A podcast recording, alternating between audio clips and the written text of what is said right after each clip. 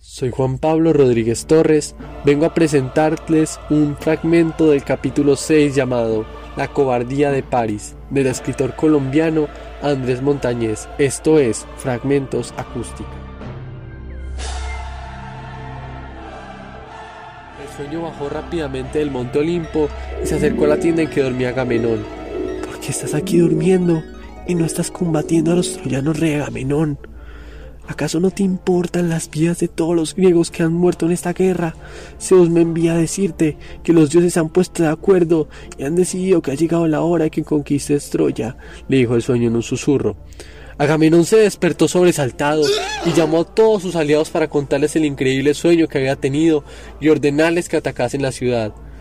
No tengáis miedo, les dijo a sus hombres, porque Zeus me ha dicho que hoy es el día en que Troya sería nuestra.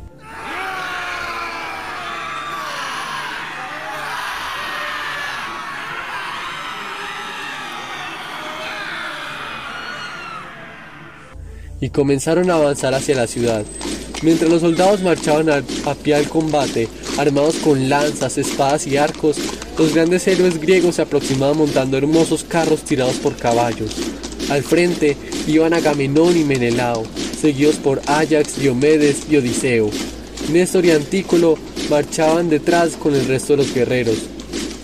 Los troyanos los vieron acercarse desde lo alto de las murallas y al notar que con ellos no venía Aquiles, decidieron salir a combatirlos. Aquiles no viene con los griegos, ya no hay que temer, enfrentarnos con ellos.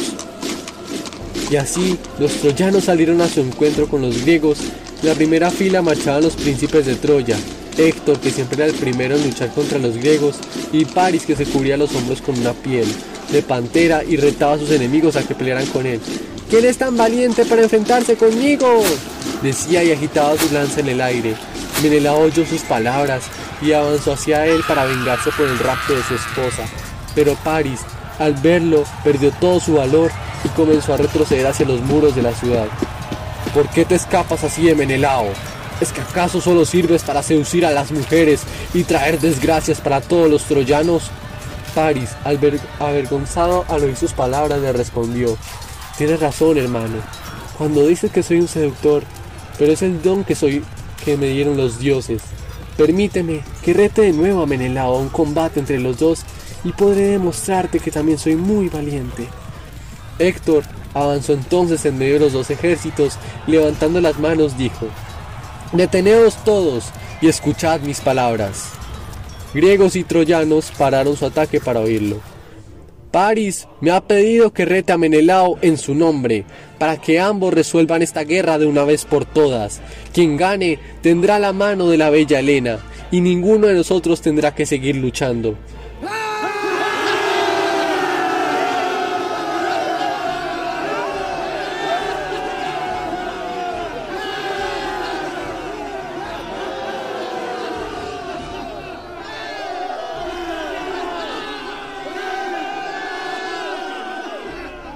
Todos los guerreros lanzaron gritos de alegría porque llevaban combatiendo muchos años y querían que acabara la matanza.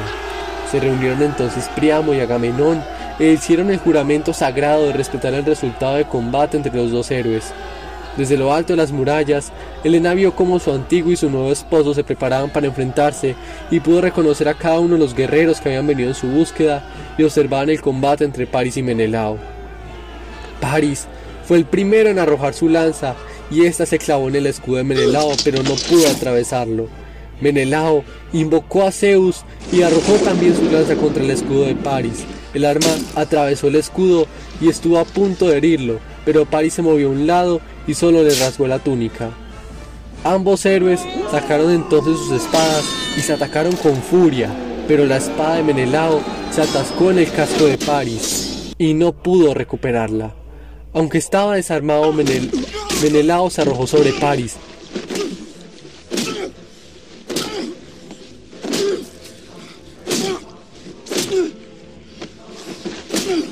Lo tomó del casco y lo arrastró hacia las filas sobre los griegos, mientras el joven trataba de escapar para evitar que lo mataran.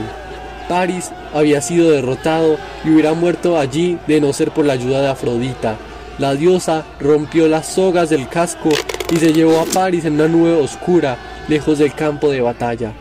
Afrodita llevó al príncipe troyano hasta su mansión en la ciudad y después también trajo a Helena desde las murallas para que yacieran juntos una vez más, mientras los griegos estaban preguntando qué había pasado.